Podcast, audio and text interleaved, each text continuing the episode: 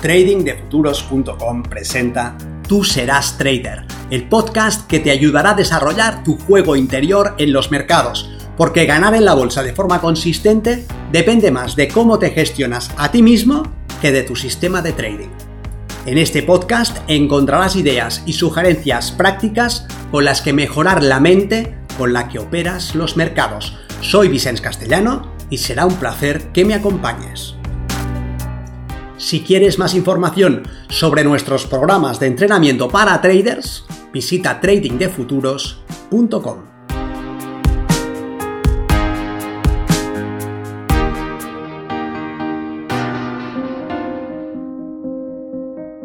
El 75% del éxito. ¿Qué porcentaje de tu éxito como operador depende del manejo de tu miedo y de tu gestión emocional?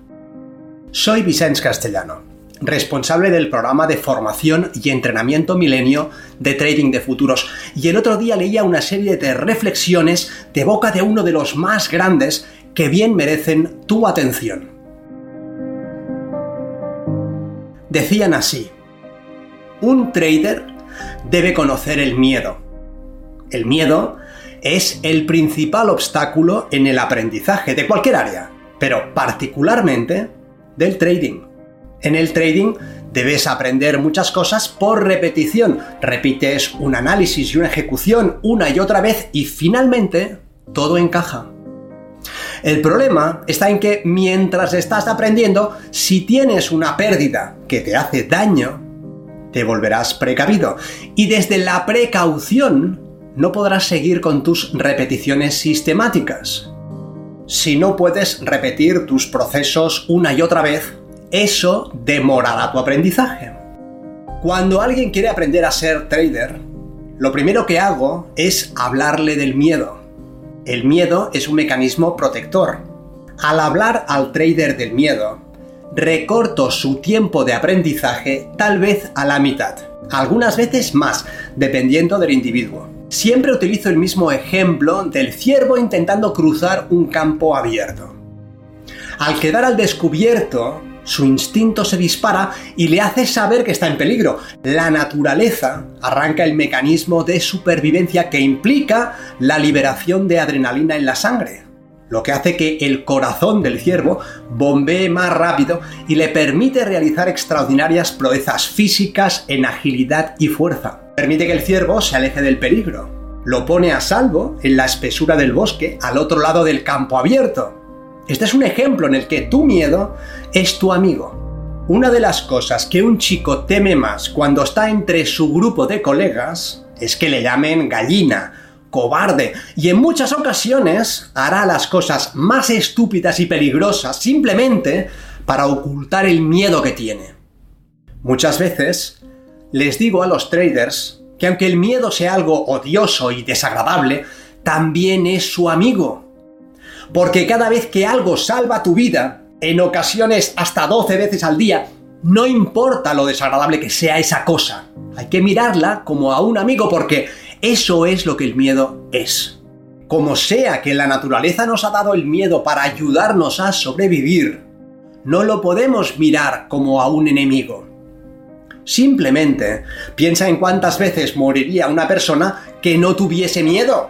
Saltaría delante de los coches, moriría 12 veces al día. Cuando un trader acude a mí y me dice que no siente miedo, si le creo, diré que es un mentiroso o que hay algo que no funciona en él y lo mandaré al médico, porque no es una reacción normal. El trader que opera en los mercados y no siente miedo o es un mentiroso o es un psicópata. Todos los traders que han vivido han sentido miedo. El trading es una actividad de autocontrol. Tienes que comprender tu miedo para poder manipularlo. El miedo es como el fuego. Puedes hacer que trabaje para ti. Te puede calentar en invierno. Cocinar tu comida cuando tienes hambre. Darte luz en la oscuridad y producir energía. Si dejas que se descontrole, puede herirte o incluso matarte. Cuando un operador novato opera en real y encadena algunas pérdidas, comienza a sentir miedo, que se torna pánico. Cuando siente pánico quiere huir, pero no puede huir porque toda su psique desde el mismo momento en el que estaba con su grupo de colegas, le ha condicionado a rechazar a los gallinas, a los que abandonan, a los cobardes. Entonces, ¿qué hace? Se hace perder. Es lo que le sucede a muchos traders frente al mercado. Se hacen perder para no abandonar. Pulverizan sus cuentas para no aceptar que sienten miedo. Una vez han perdido su cuenta, ya no pueden llamarles gallinas están descapitalizados y no pueden seguir operando. Pero si el mismo trader obtiene alguna operación ganadora de repente, recupera su confianza. El miedo es el amigo de las personas excepcionales. Y yo te pregunto, ¿tienen sentido estas palabras? ¿Encajan con tu experiencia? ¿Puede ser que la relación que establezcamos con el miedo sea fundamental en esta actividad? Yo creo que sí, y que es un factor importante con el que hay que familiarizarse. Pero, ¿quién ha dicho esto?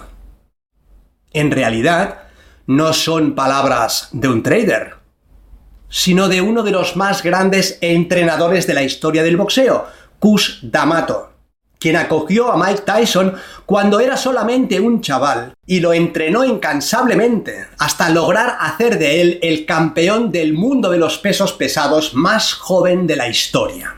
Si sustituyes la palabra trader por la palabra boxeador, tendrás la traducción del mensaje original de Cus D'Amato. Cus brilló por su aproximación técnica y táctica y popularizó el estilo llamado picaboo, entre sus pupilos también grandes campeones estuvieron Floyd Patterson y José Torres. En relación al éxito, él decía que el aspecto mental era responsable del 75% del éxito. Le cito, la parte física del boxeo es tan pequeña que la mayoría de la gente nunca lo creería o lo aceptaría. En mi opinión, las emociones y el miedo constituyen el 75% del boxeo. Yo no sé qué porcentaje del éxito de un trader dependen del manejo de su respuesta emocional y de la gestión del miedo, pero creo que es algo sobre lo que vale la pena reflexionar. Nos vemos en el mercado. Si quieres mejorar tus resultados como operador, considera seriamente aprender el sistema Milenio y entrenarte con nosotros en tradingdefuturos.com.